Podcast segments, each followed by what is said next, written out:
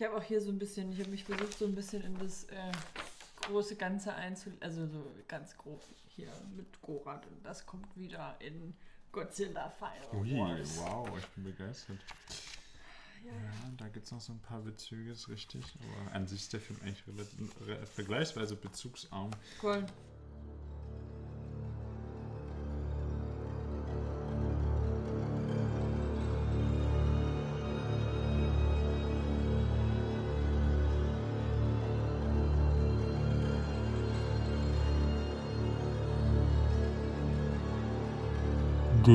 Podcast aus einer anderen Welt. Hallo und herzlich willkommen zum Podcast aus einer anderen Welt, dem deutschsprachigen Science-Fiction-Podcast. Mein Name ist Matti. Ich bin Alex. Und was haben wir heute geschaut? UFOs zerstören die Erde. Von 1962, die deutsche, also die Veröffentlichung in Deutschland war 1975. Genau. Also das ist, also das, die deutsche Übersetzung ist ein bisschen, äh, ja, spannend. Also, die, also würde man den Originaltitel übersetzen, wäre es der Unglücksstern Gorat. Deswegen auch der internationale Titel Gorat. Das steht auch auf meiner Blu-ray so drauf. Ich würde auch sagen, es ist ein angemessenerer Titel in Anbetracht der Tatsache, dass es in dem, wobei, naja, also ein UFO ist es ja nicht, Nee. weil sie wissen ja, was es ist. Oder sie benennen es ja dann irgendwann. Genau. Also im Film tauchen keine UFOs auf, entgegen dem Titel, den der Film hat. Der Titel ist auch einfach nur der billige Versuch, sich an die britische TV-Serie UFO ranzuhängen, die nämlich in den 70er Jahren auch in deutschen TV lief. Wie gesagt, der Film ist über zehn Jahre später erst in Deutschland erschienen. Eigentlich ist es ein japanischer Film und hat überhaupt nichts mit der britischen TV-Serie UFO zu tun, noch mit UFOs generell. Regie geführt hat Ishiro Honda, ähm, ich würde sagen, der große Regisseur, wenn es um japanische Tokusatsu-Filme, also Effektfilme geht. Ähm, ich glaube, sein bekanntester Film ist der Original-Godzilla-Film von 1954, sowie noch zig andere Godzilla-Filme. Und ähm, auch der Film Das Grauen schleicht durch Tokio, der ist auch vergleichsweise bekannt. Wichtig zu benennen bei japanischen Tokusatsu-Filmen ist auch immer noch die Regie für Spezialeffekte, weil es gibt tatsächlich zwei Regisseure bei diesem Film. Ähm, ein Ichiro Honda dreht alle Szenen mit echten Menschen, also mit Menschen. und alles, was Spezialeffekte sind, macht aber immer jemand anderes. Und das war in diesem Fall Eiji Tsuburaya, der auch äh, an den Godzilla-Filmen mitgewirkt hat und später mit der Serie Ultraman durchgestartet ist. Ähm, von der Vielzahl an SchauspielerInnen, die irgendwie halbwegs wichtig sind, habe ich mich jetzt auf fünf beschränkt. Äh, jetzt muss ich die nur noch in die richtige Reihenfolge kriegen. Also ich würde mal sagen, so irgendwie die Hauptrolle des Films ist äh, Dr. Tazawa, der von äh, Ryo Ikebe gespielt wird, den man auch aus dem aus einem weiteren Science-Fiction-Film aus Japan, Krieg im Weltenraum, kennt.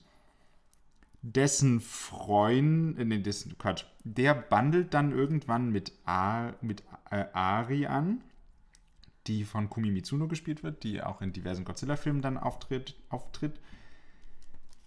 Deren Vater ist wiederum Professor.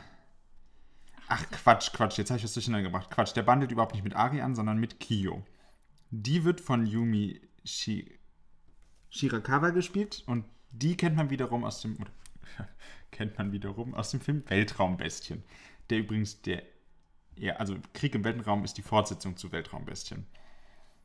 Und Kumi Mitsuno wird, äh, spielt Ari und das ist wiederum die Freundin von, oder die Verlobte von ähm, Tatsu Kanai, der von Akira Kubo gespielt wird, den man auch aus diversen Godzilla-Filmen kennt. Und eine Figur, die noch zu erwähnen ist, ist Professor Sonoda, das ist der Vater von Kyo. Und der wird von Takashi Shimura gespielt, den man auch aus Weltraumbestien kennt und vor allem ganz unvergesslich aus dem allerersten Godzilla-Film. Der Film ist ganz grob Teil von Ishiro Hondas Weltraumtrilogie, Weltraumbestien und Krieg im Weltenraum wären die anderen beiden, wobei die beiden tatsächlich was miteinander zu tun haben, während UFOs zerstören die Erde da nur so thematisch dazu passt. Genau, also es ist ähm, vom Genre her ist es so teilweise Weltuntergangsfilm. Je nachdem, welche Version man guckt, ist es auch ein Monsterfilm. Und also so ein bisschen so Space Opera Züge hat das Ganze. Ähm, das Lexikon des internationalen Films schreibt ungereimtes Science-Fiction-Abenteuer, melodramatisch und spannungsarm. Äh, eine spannende äh, Kritik. Ähm, ich glaube, also so grob zusammenfassend kann man den Film so als die gesamte Menschheit muss gemeinsam gegen eine Bedrohung kämpfen. Ähm, genau, ich bin auf der falschen Seite. Also, dass der Film beginnt wa- und es sammelt sich kosmischer Staub bei Pluto und es wird die äh, Mission Skyhawk losgeschickt, um das Ganze mal auszuchecken. Ähm, dann soll, also sie haben dann auch irgendwelche Daten, wo dieses äh, Objekt sich befindet und dann soll eine visuelle Ortung erfolgen. Also auf gut Deutsch sollen sie es halt mal angucken. Aber dieses Objekt, was dann relativ schnell als Gorat bezeichnet wird, hat eine sehr große Gravitation. Sie gehen am Anfang davon aus, dass es irgendwie 600 mal größer ist als die Erde. Und ähm, aufgrund dieser großen Gravitation kommt das Schiff auch nicht mehr aus der Umlaufbahn dieses Objekts und wird quasi äh, eingesaugt. Man könnte an dieser Frage auch so ein bisschen die Frage stellen, was ist Gorat überhaupt? Also es wird im Film öfters von einem Planeten gesprochen. Ja. Das ist, glaube ich, äh, also in Anbetracht der Tatsache, dass das Ding ja aber nur halb so groß wie die Erde ist, aber 600 mal so schwer, glaube ich, wäre es eher angebracht, von einem roten Stern zu sprechen. Also, also ein Planet ist es auf jeden Fall von Also irgend, in irgendeiner Quelle, die ich ausgekundschaftet hatte, war auch von einem weißen Zwerg die Rede. Also so wie bei Dings. Moonfall. Das ist auch ein weißer Zwerg, doch im Mond drin, oder? Ah ja, right. Ich erinnere mich. Ich weiß nicht, ich fand auch so roter Stern passt, weil Korat ist rot.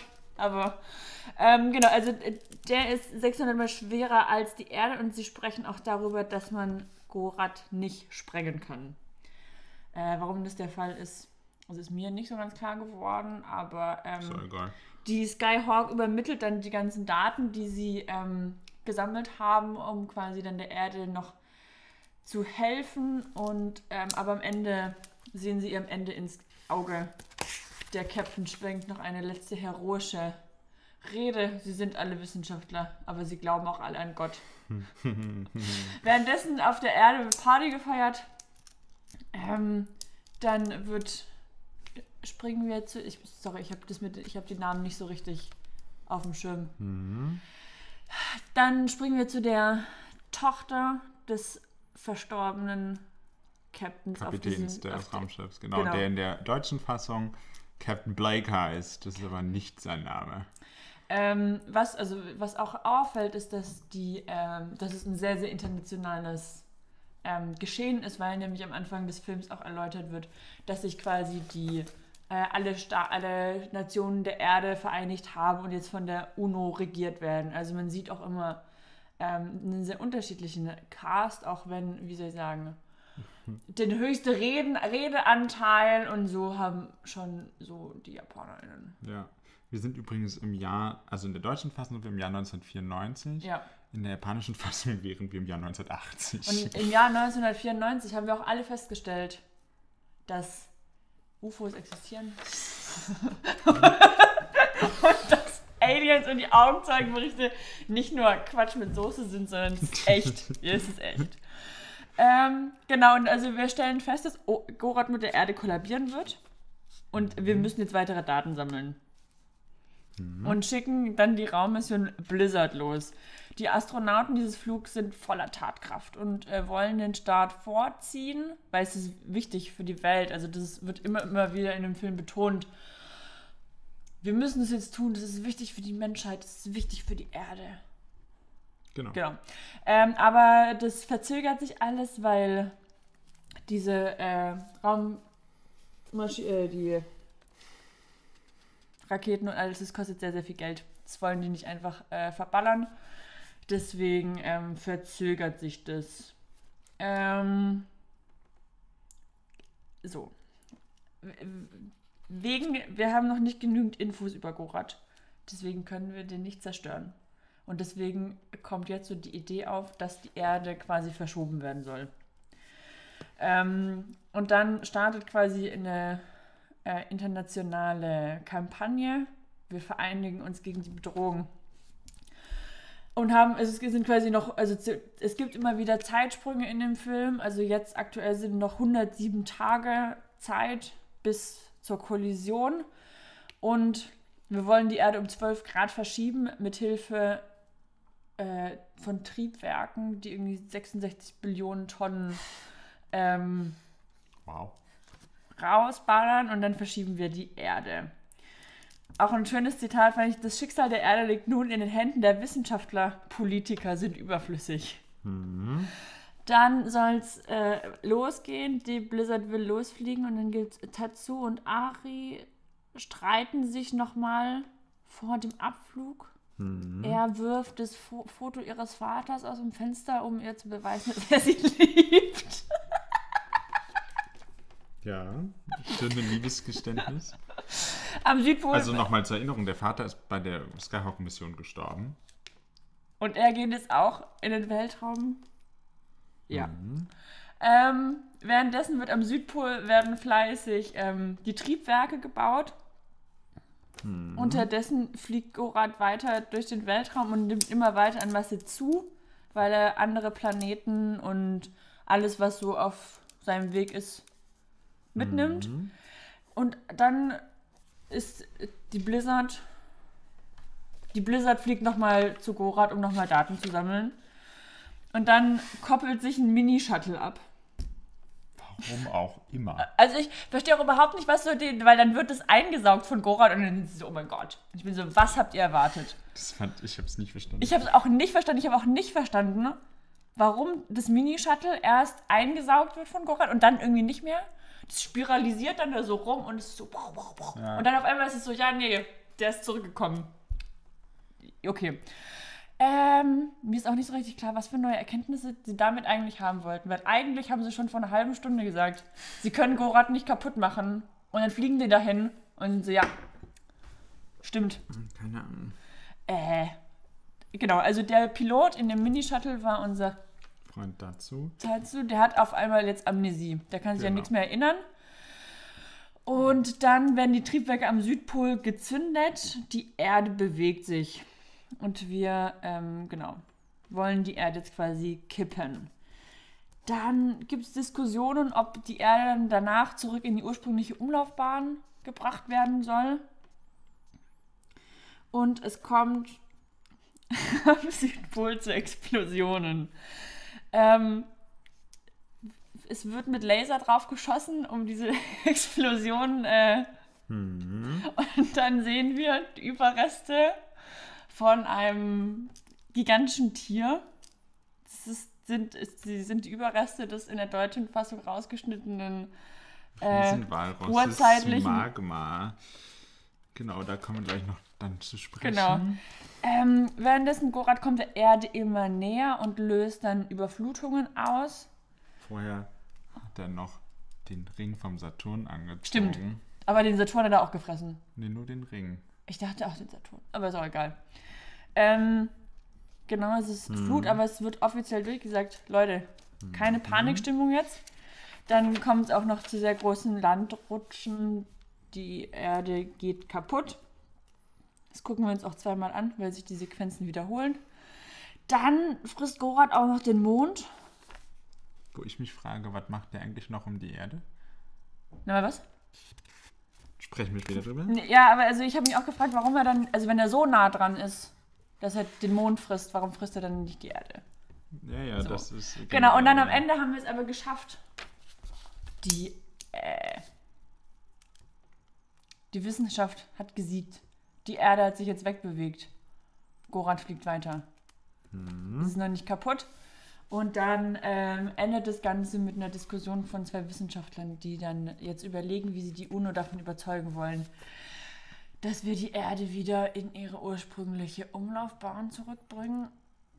Ah, zwischendurch haben sich, er hat Dazu sein, hat sein Gedächtnis wieder. es Durch die eine- Nähe des Gorat. Genau. Und am Ende gibt es dann noch so eine schöne Botschaft, dass wir eine neue Welt schaffen, ohne Kriege, ohne alles. Weil jetzt bauen, weil die Überflutung hat es kaputt gemacht, aber wir bauen jetzt eine schönere Welt wieder auf. Ja. Die Menschheit hat gesiegt. Ja.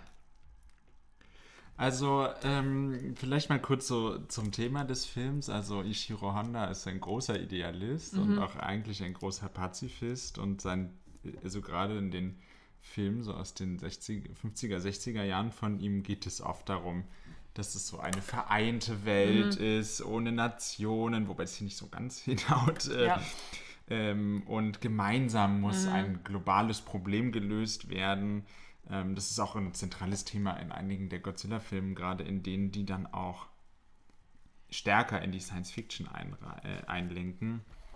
Und ähm, ja, das ist immer sehr idealistisch Mhm. und meistens ist halt die UNO irgendwie die Weltregierung und oft hat Japan da aber halt eine ganz zentrale Rolle. Ähm, ich meine, letztendlich, die Amis machen es in Filmen ja nicht anders. äh, das ist halt Voll. die Amis, die die Weltregierung haben. Voll. Genau. Ähm, ja.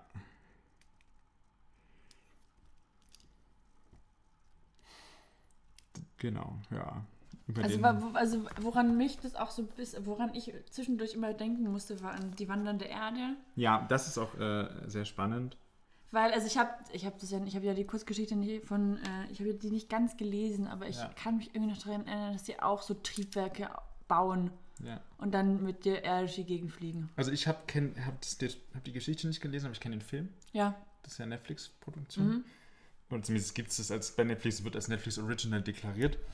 Ähm, tatsächlich gibt es auch, ich weiß nicht, ob das jetzt ernsthaft nachgegangen wurde, aber es gab Plagiatsvorwürfe gegenüber dem Film spannenderweise und nicht gegenüber der, der Kurzgeschichte. Da sich so, da die Handlung sehr schon auch ähnlich ist. Mhm. Ich meine, im Film ist halt schon so, dass wir uns dann schon unterwegs befinden. Aber an sich ist es halt die gleiche Idee. Ähm, und es ist wohl auch so, dass der Trailer zu Die Wandernde Erde sehr ähnlich mit dem Trailer von Okay. Borat ist. Das habe ich nur äh, geles gelesen. Ähm, aber ja, das ist auf jeden Fall ein sehr ähnliches Ding. Ähm, bei Wandernde Erde ist es halt so, dass irgendwie gefühlt halt die halbe Welt mit diesen Dingern, mit den Triebwerken bestückt ist. Mhm. Also so. In meiner Erinnerung ziehen die sich noch irgendwie in die Genau, Erde die sind unter zurück. der Erde zurückgezogen, weil das auf der Erde viel zu kalt ist. Auf der Oberfläche. In meiner Erinnerung sitzen die dann nämlich irgendwie in einem Schulbus und fahren dann in die Erde rein. Genau. Die sind unter der Erde, weil dadurch, dass die Erde halt ihre Umlaufbahn verlassen hat, die ist jetzt in dem Film, ist, zumindest im Film ist sie auch schon ein Stück weit. Ja. Äh, und da ist halt nichts mehr mit Sonne. Ja, okay. Oder nicht mehr mit ausreichend Sonne.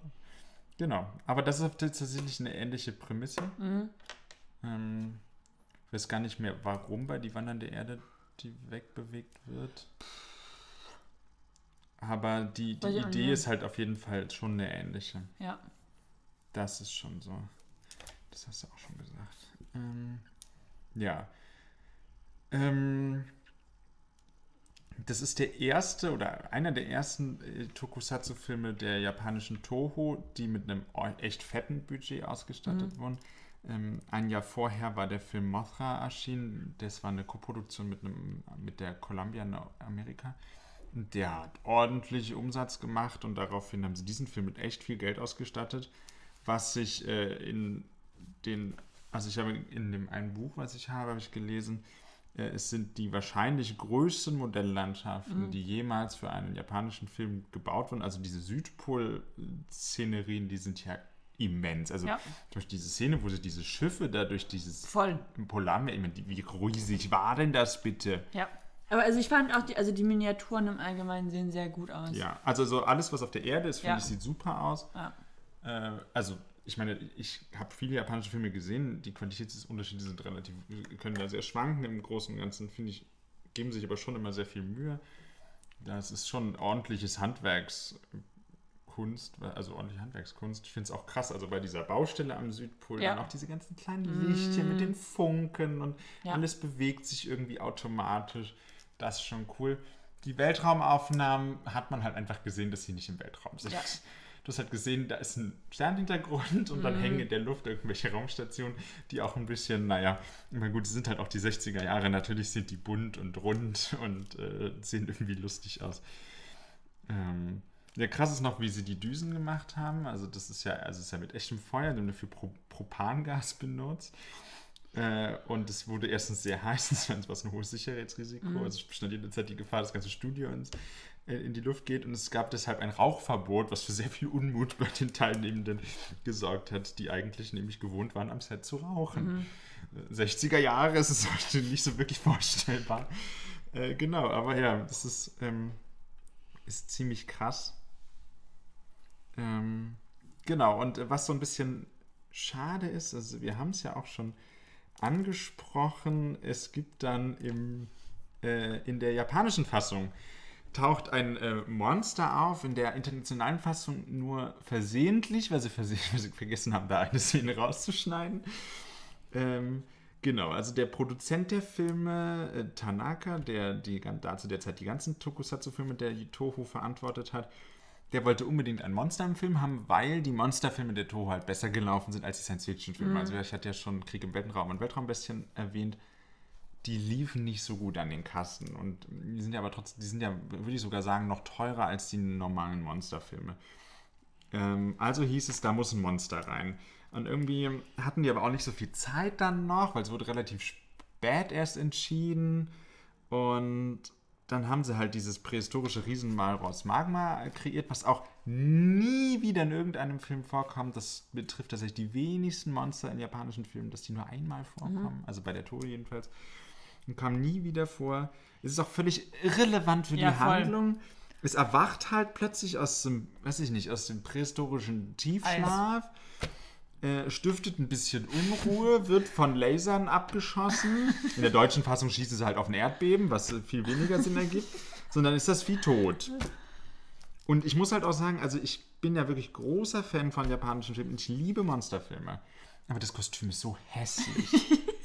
also es ist wirklich schlimm. Also sie haben sowohl ein Kostüm benutzt, als auch für die, für die größeren Shots haben sie eine Handpuppe benutzt. Ich finde, man sieht auch, dass zwei verschiedene Mhm. Ja. Dinge genutzt wurden. Das passt auch von der Größe her nicht. Und das ist, es ist echt hässlich. Ich finde, es sieht auch nicht Also aus wie ist, ein Walross. ich wollte sagen, also hätte man hätte ich nicht vorher gelesen, dass es ein Walross darstellen soll, Nein. hätte ich glaube ich nicht erkannt, dass es das darstellen soll. Genau, in, deutschen, in den internationalen Fassungen, also die deutsche Fassung basiert ja auf der internationalen Fassung, ist ja die gleiche, wurde es rausgeschnitten, ähm, weil man gesagt hat, das ist nicht überzeugend genug und ähm, äh, also wurde es entfernt. Ähm, also ich habe auch gelesen, dass es bei Testvorführungen wohl dann für Ja. lächerlich befunden wurde und deswegen Es ist ja auch irgendwie so ein so. bisschen. Und ähm, wie gesagt, in der deutschen Fassung ist es dort ein Erdbeben und dann schießen sie halt mit Laserstrahlen auf ein Erdbeben, weil sie wollten halt unbedingt die Laserszene drin haben. Ja. Und das ist dann so ein bisschen, ne? Und dann haben sie halt auch nicht sauber gecuttet. Und dann ist, ist da halt auf einmal diese, diese blutigen Überreste von irgend sowas, liegt dann da halt rum. Und also ich meine, hättest du es vorher nicht gewusst, dann hättest du dich doch auch gefragt, was ist denn das Ja. jetzt? Ich meine, ich habe jetzt das erste Mal die deutsche Fassung gesehen, ich kannte bisher nur die japanische Fassung. Da wird es ein bisschen klarer, wobei dadurch, dass ich die ja auch immer mit so einer Hybridfassung gucke, also es ist dann deutsche Synchro, aber alles, was nicht deutsch ist, ist dann untertitelt. Und dann reden sie ja trotzdem von dem Erdbeben und Ja. die stehen vor diesem Monster und interagieren überhaupt nicht damit, Voll. dass da ein Monster ist. Es ist Ja. Ja, genau. Aber da können wir vielleicht noch mal kurz zur deutschen Fassung kommen. Ähm, also, wie gesagt, es gibt keine UFOs. In UFOs zerstören die Erde. Äh, wobei ich gelesen habe, dass äh, in dem Trailer, das haben sie gerne gemacht, ähm, im Trailer vom Film wird wiederum behauptet, Gorat sei ein UFO. äh, ja, ist spannend. Ähm, Ich meine, also wenn man. Wenn UFO einfach nur ein unbekanntes Flugobjekt ist. Es wird ja sogar gesagt am Anfang des Films, ein unbekanntes Flugobjekt wurde gesichtet. Aber es Ja, ist aber halt am Anfang, ganz ehrlich, da mit ihrem Monolog. Nein, nein, das ist nach dem Monolog. Das Ach so, ist dann, wo die da rumfliegen. Äh, Das sagen sie, glaube ich, im Raumschiff. Ah, okay. Wir haben ein unbekanntes Flugobjekt gesichtet. Was ich auch Der spannend, Monolog ist was, sowieso ein was Thema. ich auch schon noch spannend finde an diesen Raumschiff-Szenen, die reden ja so technische Sachen die ganze Zeit. sind so, ja, Gravitation ist jetzt Level 1 bis 3 und es geht so die ganze Zeit und dann sind sie so, Das ja, ist halt so völlig aus der Luft gegriffenes Techno-Bubble. Hat halt gar keine wissenschaftliche Grundlage. Man muss halt auch sagen, es ist halt auch, also die Frage ist halt, wie war das in Originalsynchro? Also wie ist die Ja. Originalfassung? Es ist halt die deutsche Synchro und ich weiß halt auch so ein bisschen, wie die Deutschen mit japanischen Filmen in der Synchro umgehen und das ist jetzt nicht so sehr wertschätzend damals gewesen. Äh, ja, dann wurde auch äh, spontan der Film einem gewissen G. Wells angedichtet aus Amerika. Ähm, und die Figuren wurden umbenannt. Teilweise, also zum Beispiel, es gibt diesen Captain Drake und so. Ja. Und das sind wohl Namen aus der UFO-Serie. okay. aber von so Nebencharakteren aus der UFO-Serie. ist auf jeden Fall ein bisschen spannend. Ja, dann gibt es halt noch ähm, ähm, ein Intro, was für die internationale Fassung neu kreiert wurde. Was spannenderweise ganz viel Material benutzt aus Szenen, die eigentlich erst später im Film kommen. Wo du ja dann auch meinst, Ja. haben wir das nicht jedem schon gesehen? Ja. haben wir. Die deutsche Fassung ist, wir haben es auch schon gesagt, generell äh, sehr dafür bekannt, dass sie einiges wiederholt. Wir sehen am Ende auch so Zerstörungsszenen nochmal, Ja. einfach äh, vier Minuten später. Aber es gibt zum Beispiel auch am Anfang so eine, Raum, also eine Szene im Raumschiff und die läuft zweimal Genau, exakt ja, ja. gleich ab, außer dass sie dann halt beim zweiten Mal was anderes machen und halt Genau. andere Sachen sagen. Aber die, das ist die, die, dieses Intro ist dieses, diese Sequenz, die später im Film Ja. kommt, einfach nur umgeschnitten. Ja. Und dazu halt anderer Dialog. Da wird halt einfach ein, ein, ein Flug der, der, der, der Skyhawk gezeigt, der es in der Originalfassung nicht gibt. Ja. So, und das ist halt irgendwie sehr spannend. Und ganz am Anfang haben wir halt so ein Intro, das fängt schon mal an wie Star Trek, der Weltraum, die letzte Herausforderung, irgendwie sowas. Und da werden so völlig, für den Film völlig irrelevante Informationen gedroppt. Das hat mich so ein bisschen an das Intro von äh, Turkish Star Wars erinnert. Wirklich, das ist genau der gleiche Bullshit gewesen. Du hast dann irgendwelche tollen Bilder von irgendwelchem Weltraum und dann ist da, wie hast du das ja auch schon so angedeutet, so, ja, es, äh, es gibt UFOs wirklich und es gibt Ja. UFO-Sichtungen, auch wenn alle behaupten, das ist nicht so. Und in jetzt, jetzt haben Jahren- alle verstanden. Ja. Das ist richtig so. Und dann gibt's, aber dann wird auch von, Leben genau, auf- genau, also Außerirdische beobachten uns und kommen zu uns auf Und es die gibt Erde. Leben auf 18.000 Planeten, in, allein schon in unserer Nähe. Und die Menschheit muss sich verbünden, verbünden gegen diese Bedrohung. Und dann kommt da dieser Planet, der ja nicht so richtig Bewusstsein oder irgendwas hat. Und dann so, Gott. Ja, das war auch geil. So dieser Schriftzug Gora dann in Rot und dann füllt es den ganzen Bildschirm aus. Was, was ich auch geil fand, war immer diese Musik, wenn Gorat kam. Ja, die Musik ist übrigens von Kan Ishii. Der sagt mir sonst überhaupt nichts. Der hat viel so moderne Klassik gemacht. Ähm, wobei ich die Musik teilweise schon ziemlich passend fand. Also oft war sie ganz schön dramatisch so. Rum, aber, aber die Musik von dem Planeten war ziemlich geil. Hat so richtige Sci-Fi-Musik. Voll. Ist Es So. hat, also es hat gepasst und dann war es auch immer gut, weil dann wusste Ja. man, Nee, aber diese Infos aus diesem, aus diesem Intro haben halt nichts mit dem Film Nö, zu voll tun. Aber du nicht. merkst halt, wie sie da irgendwie gezwungenermaßen versuchen, ihren Titel zu rechtfertigen. Vor allem auch UFOs zerstören die Erde. Also dieser Titel ist ja sogar doppelt falsch, weil die Erde wird ja auch nicht zerstört in dem Film. Ich habe mir auch ehrlicherweise, als du gesagt hast, wir gucken UFOs zerstören die Erde, ich hatte mir was anderes vorgestellt. Ja. Ähm, noch kurz, äh, der Film hat in Japan damals an den Kassen enttäuscht, sodass es für lange Zeit der letzte richtige Science-Fiction-Film gab. Die Godzilla-Filme sind dann irgendwann in eine Science-Fiction-Richtung gegangen. Äh, so Filme wie Befehl aus dem Dunkel oder Frankenstein und die, Unge und die Monster aus dem All sind dann so Science-Fiction angehauchte Godzilla-Filme. Vielleicht kommen wir auch mal dazu, einen von denen zu gucken. Äh, Befehl aus dem Dunkel, das ist wirklich ganz cool. Ähm, Genau, äh, aber es ging dann wieder in Richtung Monsterfilme. Und der Science Fiction war für das, zumindest für das Toho-Studio dann erstmal Geschichte. Ja.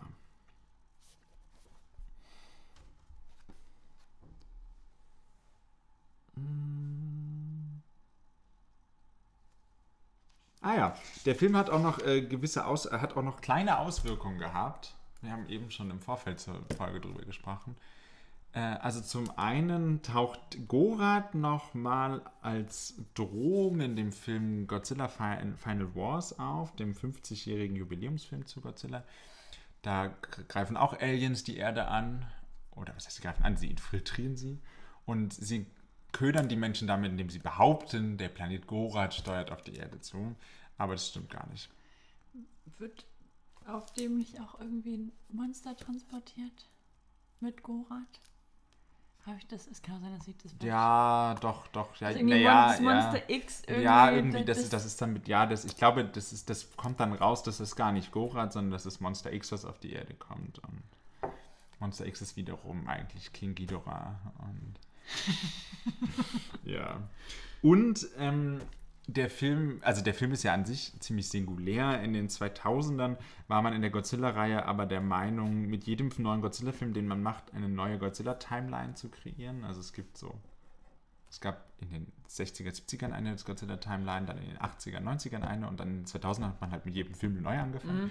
Und es gibt eine Timeline, in die wurde nachträglich Gorat tatsächlich als offizieller Kanon eingefügt. Okay.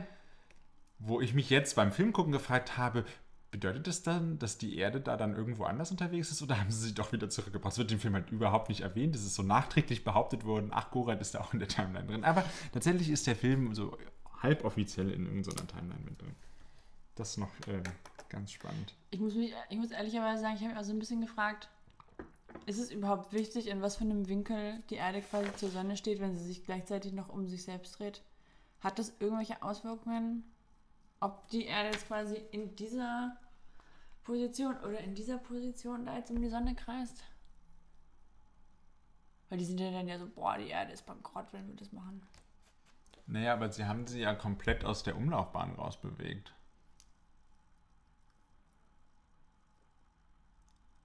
Aber so wie ich das verstehe, wollen die die ja nur kippen. Also Okay. die wollen die quasi nicht vergrößern. Ich habe ich hab ja Tizian befragt. Ja, ja. Also so wie das auch, also wenn man quasi sagt, also man könnte natürlich entweder sagen, wir vergrößern die Umlaufbahn Ja. oder man sagt, man kippt es quasi nur um so zwölf. Also das ist auch, glaube ich, das, was sie sagen wollten mit Sie ihren 12 sie Grad. Ja, dann. Dann ist es ja quasi, dann hat die Umlaufbahn immer noch die gleiche Größe, aber es ist jetzt halt so, weil normalerweise bewegen Ach sich alle so, ah, ich verstehe, ich verstehe, ich verstehe. Ah, okay, dann habe ich das mega falsch verstanden, was sie machen. Weil also dann macht nämlich auch das mit dem Südpol Sinn. Weil dann quasi, also wenn du dann quasi von unten diese Kraft einwirken Ja. lässt, dann macht er quasi diese, okay. diese gekippte. Ja, keine Bewegung. Ahnung, war, ob das. Ich bin kein. Ich habe damit keine Ahnung. Das ist nicht mein Spezialgebiet. Ich bin Geisteswissenschaftler, kein Naturwissenschaftler. Aber Also es ist wohl auch, also, du, du hast dich doch mit Tizian auseinandergesetzt. Was hat der denn gesagt? Oder hat er dazu. Also dazu. doch, Ach, also er hat quasi gemeint, also entweder ist es quasi, Ja. du hättest zwei Möglichkeiten, um so eine, also so eine ja. Umlaufbahn zu verändern. Also wie gesagt, entweder man macht es Mhm. größer, dann wird es halt aber auch elliptisch. Und dann würde ich sagen, macht Sinn, dass man es zurücksetzen muss, weil du dann ja quasi unterschiedlich große Abstände hast. Du hast dann ja quasi Ja, dann gibt es einen kleineren Abstand zur Erde und dann macht es einen größeren Abstand und dann hätte das natürlich auch Klima. gravierende Auswirkungen. Genau, aber so wie ich das auch interpretiere, soll das quasi nur so ein bisschen Mhm. gekippt werden. Und dann würde das auch zum Beispiel, also so ungefähr Pi mal Daumen von der, ähm, also wie viele Billionen Tonnen, die ihre 66 Billionen da, das würde auch quasi so Sinn machen, dass die Erde dann quasi den Abstand hätte, den sie da auch Okay. für veranschlagen. Das Einzige, was da so ein bisschen das Problem dran ist, ist, dass quasi diese, dass sich die Erde ihre Umlaufbahn wechselt, passiert quasi erst nach einer Viertelumdrehung. Das heißt, die müssten eigentlich ein Vierteljahr früher anfangen. Mhm. Aber dadurch, dass sie ja, also sie, also sie fangen ja mit ihren Plänen irgendwie 107 Tage vorher an und da fangen sie ja erst überhaupt an zu bauen. Ja. Geht Das ganz heißt- schön schnell. Das heißt also, das ist nicht realistisch Ja. dass das so schnell geht, weil die Erde quasi erstmal ein halbes Jahr, also ein Vierteljahr, sorry, ein Vierteljahr bräuchte, um sich Ah, aus ihrer. Umlaufbahn quasi rauszubewegen. Und man muss halt auch dazu sagen, also wenn Gorat quasi so nah dran ist, dass er den Mond frisst, dann muss er auch eigentlich die Erde mitnehmen. Ja, So. ja, ja. Und also die Sache ist halt auch so ein bisschen, wenn der da, also weil, das ist auch was, wo ich vorher noch nicht drüber nachgedacht habe, dass ja die Planeten alle auf irgendwie so einer, auf einer so Ebene ist. Wenn der die ganzen anderen, okay, den Saturn gibt es ja noch, aber ohne Ringe Ja. und Monde. So ohne die- Ring. das ist auch noch so ein Ding, dass im Film aber nur sagen, der Ring ist weg. Mann, wie das so? Das sieht so aus, als wäre der so flüssig. Ich habe selbst jetzt gar nicht gecheckt. Ich dachte, das ist irgendeine Wolke, die er da halt, weil er am Anfang tut er auch einen Kometen einsaugen. Ja. Ich dachte, das ist irgendeine Wolke, die da halt so rumwabert. Weil, also dann, ich weiß nicht. Hm, ich weiß, also, Tja. Also was ich mich auch noch gefragt habe zum Thema Gravitation, die Skyhawk- Skyhawk-Rakete, die ist ja gefangen in der Gravitation, kommt da nicht mehr raus. Ja. Was aber funktioniert, ist, dass die sich einfach mal eben so umdrehen. ja. Das ist doch dann nicht möglich.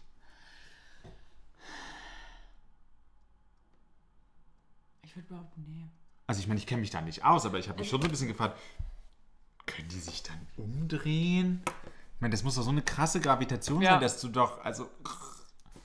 Aber wie gesagt, also das mit ihrer Gravitation, das ziehen sie ja auch nicht durch. Weil, also wenn, wenn die, die Skyhawk da nicht mehr rauskommt, warum kommt die dann dieses pupsige Mini-Shuttle, was ja nur ein Bruchteil auch an Schubkraft und so, weil also die Skyhawk, die hat dann ja hier ihre puh, 12 Billionen Dollar äh, Raketen und alles. Und die kommt dann nicht mehr raus. Aber dann dieses Shuttle, das Mini-Ding, Ja.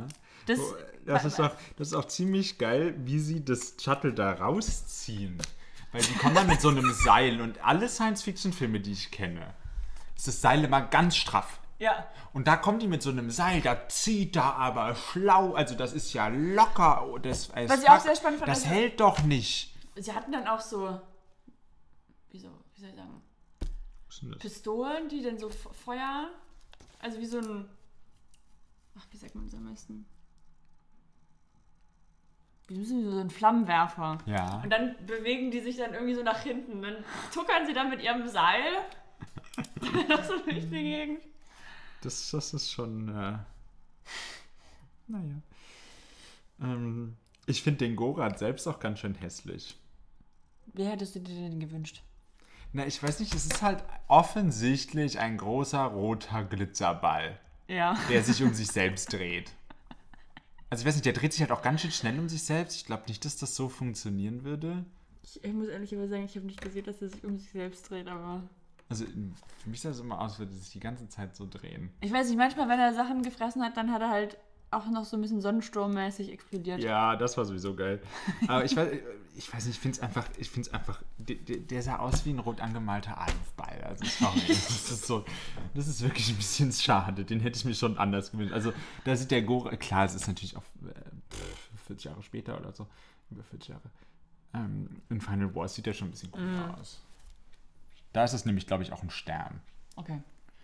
Ähm, aber sie, zumindest in der deutschen Fassung legen sie sich auch nicht so wirklich fest, was das jetzt eigentlich ist. Also ab und zu sagen sie auch, Pla ich glaube, sie sagen zwei, dreimal Planet. Ja, dazu. genau. Aber, aber sagen Sie nicht auch andere Sachen dazu? Das ist gut möglich. Also, ich weiß nicht, so ein bisschen. Ich meine, es gibt ja wohl diese verirrten Planeten, die durchs All rasen. So Dead Planet, sowas gibt's ja wohl. Aber diese, aber die, die sind ja dann, weiß ich nicht, ob die dann 600 Mal schwerer nee, als die natürlich Erde nicht, sind. natürlich nicht. Also weiß ich nicht, keine Ahnung. Aber glaube ich nicht. Aber irgendwie, der, der hat auch so unterschiedliche Geschwindigkeiten. Also vielleicht liegt es auch einfach an den unterschiedlichen Zeitsprüngen, aber also am Anfang ist der irgendwie so bei Pluto und dann dauert es aber fast den ganzen Film, bis er am Saturn ist. Dann ist er plötzlich am Mars. Ja, stimmt. Und die Erde macht hier Rabatz. Und dann dauert es aber ewig, er mal an der Erde ist. Und ich bin immer so, ja. okay. Wie so Wobei ich muss ehrlicherweise sagen, also die, Zeit, die Zeitsprünge sind mir auch nicht so. Nö, die hundert- werden überhaupt nicht erklärt, das ist einfach. Aber ja, also mir ist manchmal nicht so so. richtig. Aber also, was ich auch noch, zwei Sachen, die ich auch noch sehr, also, okay, drei Sachen, aber das eine ist nicht so spannend. ähm, also, die Frauen haben auch irgendwie Ja, nicht so die spannenden Rollen. das ist wohl richtig. Sie sind ja. irgendwie Töchter, Verlobte und Sekretärinnen. Ja, Das ist irgendwie so das Einzige, was die können. Ähm, was ich sehr spannend finde, ist, wie so die unterschiedlichen Reaktionen so in der Normalbevölkerung porträtiert werden. Weil es, weil es gibt halt so Leute, weil, also es, es tut mir sehr leid, aber ich habe, also es, einmal sagen sie dann, sagt der eine Typ auch so, boah ja, und auf der Erde zittert jeder. Hm, ja. Und dann auf der Erde, aber die machen, also es gibt manche, die machen so ultra viel Party und sind so, ja, ist doch eh scheißegal. Und andere sind dann so, boah, ja, ist mir doch egal, die Wissenschaftler haben sich schon mal geirrt. Ich fahre jetzt weiter Taxi. Zitat: Ich setze mich auf den Balkon und trinke ein großes Helles. das ist aber halt eindeutig die deutsche Synchrofassung. Ich fand's so geil, dieses Zitat von diesem Taxifahrer. Wenn das Ding kommt, ja. Aber andere sind dann auch so, ja, es ist ja sowieso alles egal, wir werden sowieso sterben. Ich Und finde generell, nicht- dass die Leute sehr entspannt wirken. Voll. Angesicht dieser Gefahr. Und die sind die ganze Zeit so, ja, vielleicht sterben wir jetzt. Ist aber auch irgendwie so egal. Ja. Und was war noch ein dritter Punkt? Also noch zu den Frauen. Ja. Ähm, Ah, wie sich die Beziehung ändert von Ari und Dr. Tatsache? Oder was meinst du? ihrem Verlobten. Ach, äh, natürlich, äh, Tatsu. Ja. Weil also davor, das ist, also dass die erstmal, dass die verlobt sind, das war mir auch unklar. Und also davor, ist, ist, sie streiten sich und danach sind sie sehr affektiert miteinander und sehr so, mein Liebling. Da fehlt aber auch einiges in der deutschen Fassung. Okay. Also, das ist halt leider auch so typisch, dass gerade, wenn mal die Chance, also die japanischen Filme beschäftigen sich nie so viel mit ihren, also aus der Zeit beschäftigen sie sich selten viel mit ihren Figuren. Mhm. Die sind viel für die Handlung. Ja. Das merkst du ja auch einfach daran, wer ist denn die Hauptfigur von diesem Film? Das kannst du doch gar nicht sagen. Nö. Das kannst du da so oft nicht bei diesem Film, weil das sind ganz viele Figuren, die alle recht wenig Screentime haben, alle ungefähr gleich wichtig wie unwichtig für den Film Ja. sind. Aber die wenigen Szenen, die es dann mal gibt, die wurden dann meistens für die deutsche Fassung auch noch gecuttet. Äh, also eigentlich gibt es da noch ein bisschen, ich weiß auch nicht mehr, was da jetzt noch passiert. Aber also eigentlich ich finde das schon mehr ziemliches- Aber ja, ja, das ist ziemlich turbulent. Aber es ist halt auch eigentlich nicht relevant. Äh, ich meine, generell, mir ist schon aufgefallen, diese, es, es gibt da so zwei Liebesstories, die halt beide auch nur so angedeutet sind. Ja. Und ich habe auch das Gefühl, die sind auch nur da, damit überhaupt mal ein bisschen Handlung in den Film kommt. Ja. Also so Personenhandlung, weil ich meine, an sich, eigentlich ist das ein, das ist ja, eigentlich ist ein Film, hier wird eine Reihenfolge von Geschehnissen erzählt. Mhm. Und die Personen sind dafür eigentlich völlig irrelevant. Voll. Die sind total austauschbar. Und damit du überhaupt ein bisschen mitfühlen mit den Charakteren kannst, haben sie halt dann so zwei Love Stories eingebaut. Die aber halt auch. Ich muss also auch- ist so meine Vermutung. Ich muss auch ehrlicherweise sagen, mir ist so das Verhältnis der Personen zueinander total unklar. Also wer, wer ist dann jetzt da die Mutter? Also sind es jetzt sind die jetzt zusammen? Ist es jetzt die Mutter? Ist es der Vater? Ist wer ist das? Ist es, Ja. Ja, und zu den Frauen, äh, das ist, das ist aber tatsächlich auch äh, ziemlich enttäuschend, weil das haben viele andere Filme aus der Zeit, von, auch von Ishiro Honda, besser gemacht. Also das ist auch wirklich einfach schade, dass die Frauen hier wirklich, ich meine, in Japan sind die, also gerade damals, auch im Film ziemlich krass diese Geschlechterrollen porträtiert. Aber du hast auch, ich meine, Frauenrollen sind rar gesät, meistens gibt es so eine. Aber die arbeitet wenigstens meistens dann auch. Also hast dann eine Reporterin oder eine Fotografin oder so. Ja, aber hier machen die ja gar nichts. Die sind halt da. Die sind halt Freundin und irgendwie Haushälterin für Papa und Bruder. ja. Und mehr machen die halt nicht. Nö. Und am, am Anfang haben die auch so einen ziemlichen Geschlecht, äh, Frauen-Geschlechtsrollen-Talk. Wie meinst du? Na, wo die auf diesem Jahrmarkt sind mit so. diesem Roboter. Ich weiß nicht mehr, was die sagen, aber da war ich so, oh Gott.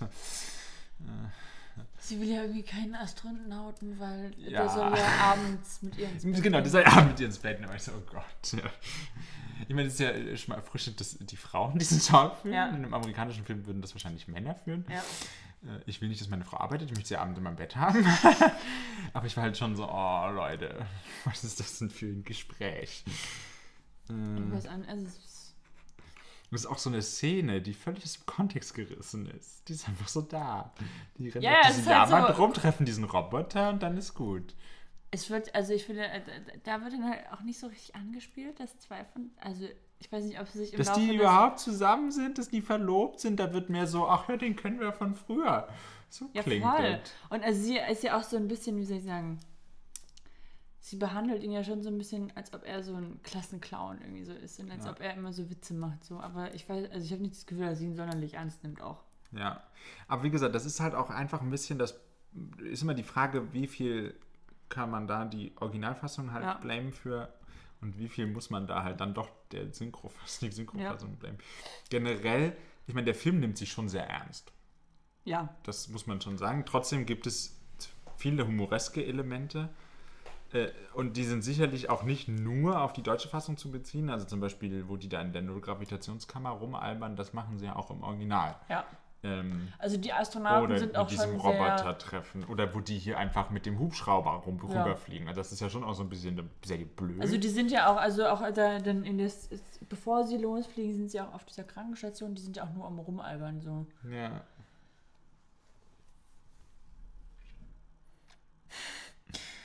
Die, die, die, die fliegen ja auch, also die, die, die, die Astronauten der Blizzard, die wollen ja unbedingt, dass die starten können. Deswegen kapern sie einen Helikopter. Helikopter und fliegen dann zum Chef. und sagen dann, wir müssen unbedingt losfliegen. Und dann sagt doch der eine ernsthaft, ja, wir müssen doch losfliegen. Dann glauben die doch, wenn nicht, dann glauben die doch alle, wir haben Angst. Das ist der Grund, warum wir losfliegen wollen. Ah, ja. Das ist für die Menschheit, Matthias. Dann glauben ist doch alle, wir haben Angst. Ich fand's großartig. Ich fand's großartig. Ähm, ja. Ich habe mir ganz viele Zitate rausgeschrieben. Ich, das habe ich, das hab ich heute tatsächlich auch gemacht. Oder auch so, also das hat das eine hier, dieses Politiker sind überflüssig, Ja. das fand ich auch toll. Weil das finde ich passt auch so ein bisschen äh, zu dieses Das- also, Wissenschaftler mit Genau, also das, das muss ich sagen, das finde ich auch eine sehr spannende Perspektive. Das, also vielleicht auch, es auch so ein bisschen dem Zeitgeist geschuldet, diese Allmacht der Wissenschaft Ja. und Ja. Das ist ja Glaube heute. an Fortschritt. Also, aber das ist, glaube ich, halt auch einfach noch dieses 60er Jahre. voll, ja, Das war die Zeit nach dem Zweiten Weltkrieg, wo es Aufschwung gab, etc. ja. Und das ist uns ja leider so ein bisschen abhanden gekommen. Ähm, oder auch zum ersten Mal sind sich alle einig, weil wir am Abgrund stehen. Ja. Das sind halt auch so Zitate, wenn man so im Jahr 2023, 22, oh Gott, im Jahr 2022 lebt, sind die einfach nur noch lustig. Also insbesondere, weil der Film halt ja so quasi, merkt, äh, der spielt ja quasi nochmal, also der spielt ja im Jahr, was, 94? äh, 80 oder 94, je nachdem, wie du es nimmst. Also ich meine, davon sind wir noch weit entfernt. Dem Weltfrieden. Ja, Und ja, der in der ganz im. Gegenteil. äh, Ich finde halt auch so dieses, äh, die Welt stand jetzt irgendwie am Abgrund. Und da weiß ich niemand eigentlich. Ja. Äh, so ein bisschen, äh, ein bisschen nimmt der Film aber auch so die Geschichte vorweg. Also dieses, die Erde ist bankrott, klar ist das in dem Film, hat das einen Bezug, aber wenn man so auf äh, Klimaschutz etc. guckt oder auch wie wir halt die Erde ausbeuten, fand ich, war das schon eine sehr visionäre Aussage dafür, dass die von Und 1965 auch, ich stimmt. muss auch ehrlicherweise sagen, so dieses, dass die Politik nicht so viel Geld in die Hand nehmen will, Mhm. sondern nur so kurzfristig denkt, das fand ich schon auch, wie soll ich sagen, auch immer noch relevante Ja. ähm, Thesen. Also ist halt auch so ein, so ein, so ein bisschen auch eine Kapitalismuskritik. Mhm. Also lehne ich mich vielleicht ein bisschen weiter aus dem Fenster. Aber schon irgendwie auch da. Was ich gut fand, waren die Überflutungsszenen. Ja, ah, haha, genau das wollte ich jetzt auch sagen. Ich fand die Sturmflutszenen, die fand ich mega. Ja, Also die waren richtig die haben krass. Spaß gemacht. Also ich finde halt auch dadurch, dass das ja ein bisschen dunkleres Bild war, Mhm. wirken diese Miniaturen einfach nochmal ganz anders. Also allein schon, wie dieser Zug kommt und Oh ja. die Boote fliegen weg und das Wasser kommt. Ja. Das war großartig. Ich meine, ich verstehe schon, warum sie die Szenen doppelt drin haben. Ist äh, lustig. Also es ist ja Und dann wird da diese, die dann wird da diese Brücke überflutet Ja. und dann kracht die Erde zusammen und dann. Aber das konnten sie mal richtig gut. Es ist nur immer so, das muss ja beim einen Take sitzen. Ey, was du da aufbaust und dann zerstörst du das. Und, und wenn das nicht hinhaut von der Kamera, oh Gott, das muss ja furchtbar sein. Da bin ich immer so, boah, hoffentlich hat das mit einmal funktioniert. Die armen Leute, weil das ist doch eigentlich so frustrierend. Du baust das alles auf und es zu zerstören. Ja. Das ist doch so schlimm. Was ich auch noch schön fand, es kamen mehrfach so große Matte Paintings, also so riesige Gemälde Mhm. vor. Die sahen auch klasse aus. Die sahen, also zum Beispiel dieses am Südpol, wo die oben Ja. so in, dieser, in diesem Loch drin stecken, als dieser Tunnel kaputt geht, das sah schon cool aus. Während ich, da ist doch irgendwann diese Konferenz, wo die vor diesem Fernseher sitzen, Ja. das mit den selbstgemalten Bildchen, das sah schon ein bisschen affig aus. Aber das ist auch wieder so, das hast du auch in einigen Godzilla-Filmen, dass sie dann halt irgendwie so, so selbstgemalte Bildchen haben und irgendwelche Wissenschaftler erklären dann da irgendwas und du bist so, ah ja, hm. Oder auch als sie dann da, ich weiß nicht, ob es dann vor der UNO ist, und dann hat, stellt sich da irgendjemand mit so einer Kreidetafel. Und dann wie so, das ist die ganz präzise Rechnung. Wenn da Oder was auch, schief Das geht. ist aber auch das zum Beispiel auch dann, dann äh, auch am Anfang in diesem, ich meine, das ist der Zeit geschuldet, dass sie dann in ihrer, da in ihrer Rakete drin sitzen und dann sind die so, ja, unsere Computer, die irren sich nie und dann ist es eine Schreibmaschine. Wobei irgendwann wird auch gesagt, auch Computer können sich mal irren. Voll, aber am Anfang sind es so unsere Computer, die sind ganz genau. Und dann kadert das halt zu so einer Schreibmaschine und ich bin so, ja, das ist jetzt der Ultracomputer. Ja, spannend fand ich auch noch in, dem, in, dem, in diesem Raumschiff, hat sie ja auch so mehrere Blinklichter. Das hat Star Trek so ein bisschen vorweggenommen. Das ist ja ein paar Jahre vorher. Ja. Ist also, ich meine, gut, ich bezweifle, dass Gene Roddenberry den Film gesehen hat, weil der kam auch später als Star Trek erst in die Staaten. Aber ja. Mm, Es gibt ja dann noch so diese drei Raumstationen, die ja auch ständig zu sehen sind. Ja, das ist ja die Ähm. vereinigte europäische. Die von den USA und noch irgendeine. Ähm, was ich aber spannend finde, ist ja am Anfang im Intro wird ja gesagt, es Die gibt keine Franzosen. Nationen mehr. Und das, am Anfang heißt es auch, das wären die Franzosen. Irgendwann Genau, sind es die Vereinigten Europäer. Europäer. Ja, aber dann hast du so einzelne Nationen, die ihre Ra Raumstation Ja. haben. Wie ich so, ach, das funktioniert ja super mit der Vereinigten Erde. Und was ich extrem spannend finde, wo ich auch so bin, na, ob das funktioniert, die werden ja am Ende gelandet. Die Ja, holen sie ja aus dem stimmt. All raus. Stimmt. Und äh, ich meine, die gehen dann ordentlich noch zu Bruch bei den, äh, bei den Aber Zerstörungen. warum, aber wa warum hat man die nicht wegfliegen können auch? Hä? Die Raumstation können die nicht fliegen? Können die nicht Ja, ich glaube, die sind halt auf das Orbit von der Erde angewiesen. Ach Ich weiß nicht, ob die vielleicht dem Orbit entrissen worden Mhm, wären. Ich meine, ein bisschen habe ich mich gefragt, wie es sein kann, dass der Mond noch im Orbit geblieben ist. Aber das dafür die Gravitation schon stark genug. Aber da kenne ich mich halt einfach nicht aus. Ja. Ich habe mich nur gefragt, ob das überhaupt möglich ist, dass die ähm, landen können. Weil ich glaube, so eine ISS könnte nicht landen. Das finde ich. Und so spannend ist auch ganz am Ende, da werden ja nochmal so Szenen recycelt. Ja. Da sind die auf einmal wieder im All, wo ich so bin, ne, die haben sie doch gerade erst alle gelandet. Aber ich glaube, das soll so ein bisschen dieser visionäre Zukunftsblick sein. Wo wir alles wieder aufgebaut haben. Äh, genau, das ist so ein Blick in die ferne Zukunft. Es wird alles besser. Eben. Es kann nur alles besser werden. Es muss erst das ganz Schlimme kommen und dann wird alles besser. Ganz viele rote Häkchen. Ganz viel haben wir schon gesagt. Ja. ich. Super. Das möchte ich immer so. Das ist so ein Chaos an, an Ja. Notizen, das ich habe. Äh, also ich habe noch so ein paar Kleinigkeiten, die mir aufgefallen sind. Ja. Äh, ich- wenn die Skywalks sich da am Anfang äh, Helden Ich, ganz- ganz- ich habe am Anfang auch nicht Skyhawk, sondern Skywalker verstanden. Das war aber noch vor Star Wars. Ich, Genau, ja, ich weiß, deutsche ich weiß was, was wollt ihr? Die Skyhawk. Aber gibt es, gab es nicht wirklich eine Skyhawk-Mission? Oh, jetzt verstehst du mir Fragen. Ich glaube, sowas gab es wirklich. Bei den Amis. Jedenfalls, da sind ja nur Japaner drauf, aber auch ein Nicht-Japaner. Ja, Und es ist total lustig, weil als die sagen, so, wir opfern uns jetzt, dann sind alle Japaner so, ja? Und der Nicht-Japaner steht so da, hä, hä, so wie so, ich finde das jetzt nicht so geil. der braucht eine Weile, um wieder klarzukommen. Das fand ich ziemlich lustig. Das ist, glaube ich, so ein bisschen dieser, da wollen die Japaner zeigen, ah ja, sie sind ja ganz, äh, sie, sie aber ich muss, sich. ich muss ehrlicherweise sagen, ich finde es, also, da hätte man schon mal kurz eine Sekunde oder zwei sagen können, jo, die sind jetzt nicht so, ja, let's go, wir schmeißen uns jetzt in diesen Todesball rein, sondern dass sie so sagen, okay, Gorat, der zieht uns jetzt an, wir sterben jetzt, okay, für die Wissenschaft. Ich weiß nicht, also da hätte man vielleicht aber kurz sagen können, okay, hm, das ist schon nicht so einfach, wenn man dann eben. jetzt, Aber wir glauben doch alle an Gott. wir glauben an Gott. Also das ist auch so eine Stelle, die, die ist 100 pro von der deutschen Synchronversion da irgendwie reingemogelt worden.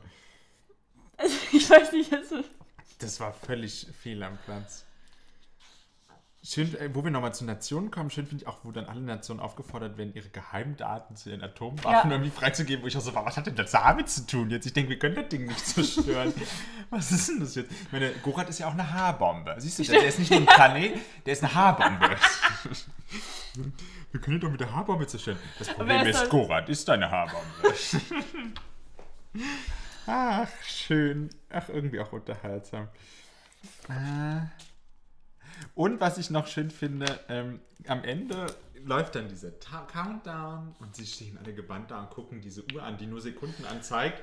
Und da steht auf dem Ziffernblatt einfach der Name der Produktionsfirma drauf. Die haben sich da einfach mal so eben verewigt. Irgendwie so Toho, irgendwas, Co, GmbH, whatever, irgendwas also steht was da. ich auch tatsächlich gut finde, ist, dass also die Welt geht unter. Es gibt Sturmfluten. Die Erde kracht. Aber wir können Gorat noch auf dem Fernsehen streamen. Ja! Das wird aufrechterhalten. Das Fernsehen bleibt. Das Fernsehen bleibt. Die Leute können sich zu Hause angucken, ob jetzt die Welt untergeht oder nicht. Ja. Also ich glaube, in der B-Note mangelt es dem Film an einigen Stellen schon sehr. Aber äh, ich meine, es passiert ja auch eigentlich nicht viel, ja? Wir haben Ja, es ist 90 eigentlich- Minuten Film, aber es passiert gar nicht so Das ist viel. auch das, weil wir ja beide relativ viel aufgeschrieben haben, aber eigentlich so richtig viel. Man hat es ja auch an der Handlung gemerkt. Wir haben die relativ fix zusammengefasst gekriegt. Ja. Und ähm, es gibt noch diese Love Story zwischen ähm, Kyo und Dr. Tazawa, die ja nur so ganz angedeutet wird. Aber ansonsten es, es passiert nicht viel. Der Film ist halt einfach sehr idealistisch. Es ist halt ein früh 60er Film äh, von einem Regisseur, dem das Thema Weltfrieden und so ein großes Anliegen ist. Oder gewesen ist, muss man ja sagen. Ähm, und hat eine ziemlich verrückte Idee. äh, aber irgendwie ist er halt auch irgendwie unterhaltsam. Ja. Und sollte man sich auf jeden Fall mal anschauen. Also die 90 Minuten kann man Ja. investieren. Da gibt es 90 Minuten, da sage ich, da, da gibt, also gibt es andere Filme, die 90 Minuten gehen, wo ich sage, eher sage, um Gottes Willen lieber nicht gucken. Ähm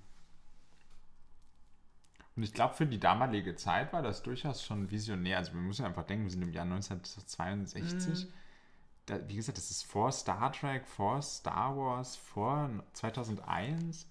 Ich meine, was gab es denn da groß in der Science-Fiction-Filmlandschaft? Also, da ist es schon sehr visionär, was so da abgeliefert wurde. Ich glaube auch, dass. Also, es ist jetzt. So ein bisschen, keine Ahnung. Aber also ich glaube, dass auch Science-Fiction-Filme da auch einfach noch einen anderen Stellenwert hatten. Das ist jetzt halt, nie- also wenn man sich jetzt jetzt überlegt, so Dune, was hat der bitte, was wurde da an Geld reingepumpt? Da ist die Creme de la Creme. Ja. Da wurde alles an Schauspielerinnen zusammengetrommelt, was irgendwie geht. Da wurde die Werbetrommel Mhm. gerührt, was das Zeug hält. Da hat, glaube ich, auch Science Fiction als Genre einfach ein anderes Standing. Ja.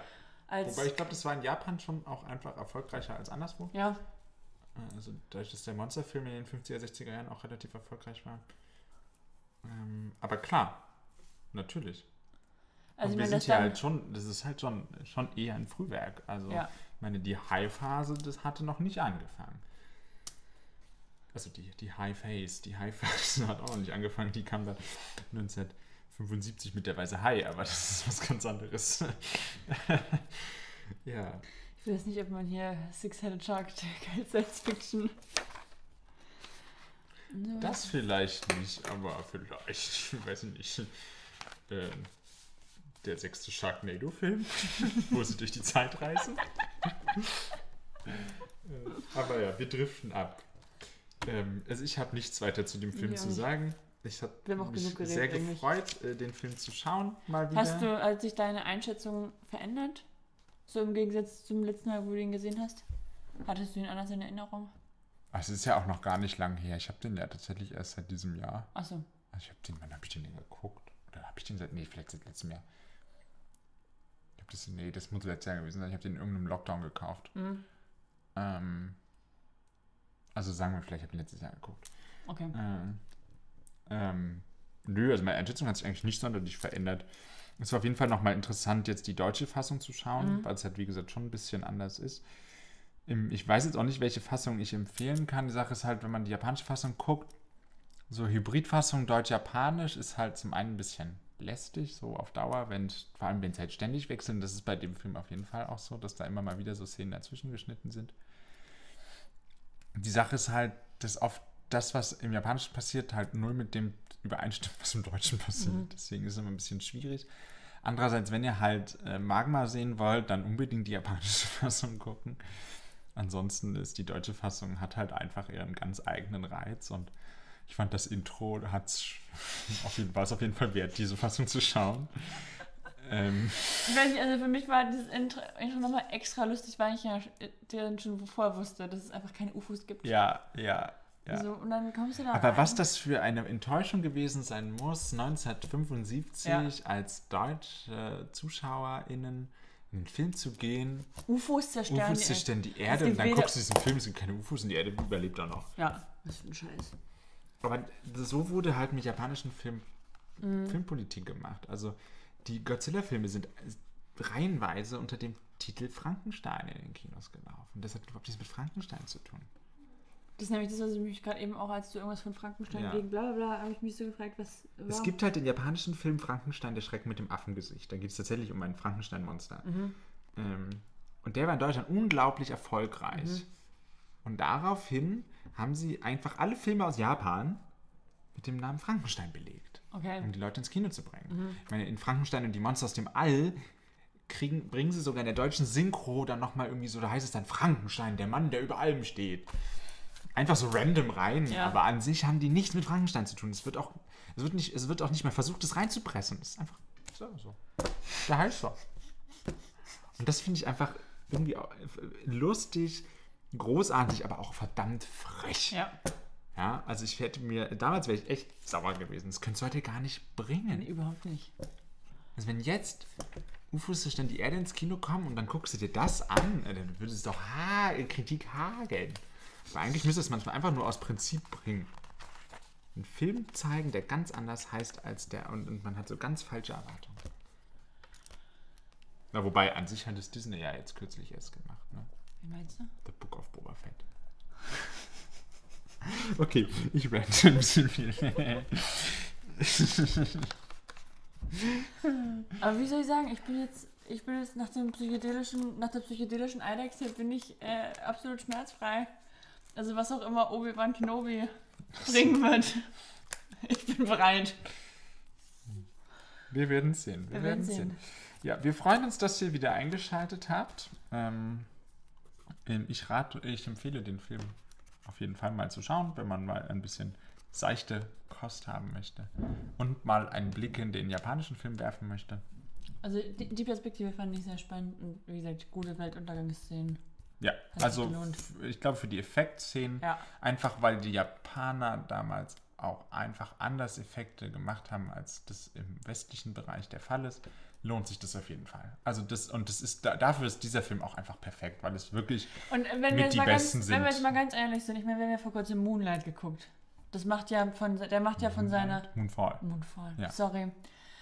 Der macht ja hier von seinem, boah, weißer Stern im Mond und dann pff, kracht er auf die Erde. Das macht, das macht ja auch keinen Sinn. Nee, das stimmt, das stimmt. Also Also, da macht das, hier- da macht das schon mehr Sinn, würde ich sagen. Also hier macht es dann mehr Sinn und also ja, man kann das kritisieren, aber an sich,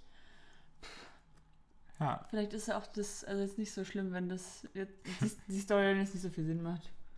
ja, und ich finde da da gefällt mir Gurat schon noch ein bisschen besser. äh, ja. Genau, wir freuen uns, dass ihr dabei wart. Wir hören uns nächsten Monat wieder. Und bis dahin macht's gut, schaut gute und schlechte Science-Fiction-Filme. Bis dann. Bis dann.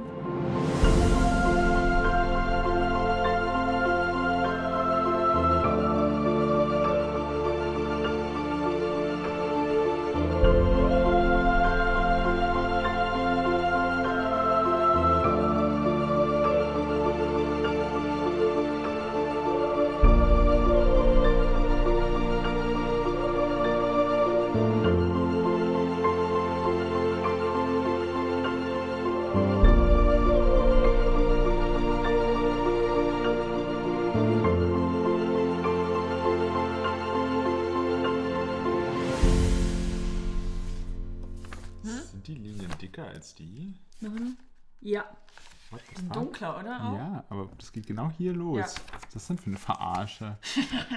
Hä? Oder sieht das nur so aus, weil man da. Nein. Nee, aber wenn du dir das mal anguckst, ist es. Ich würde behaupten, das ist. Aber die da hinten sehen auch. Die werden auch wieder dünner. Ja. Sehr spannend. Da ist ein Kirschfleck.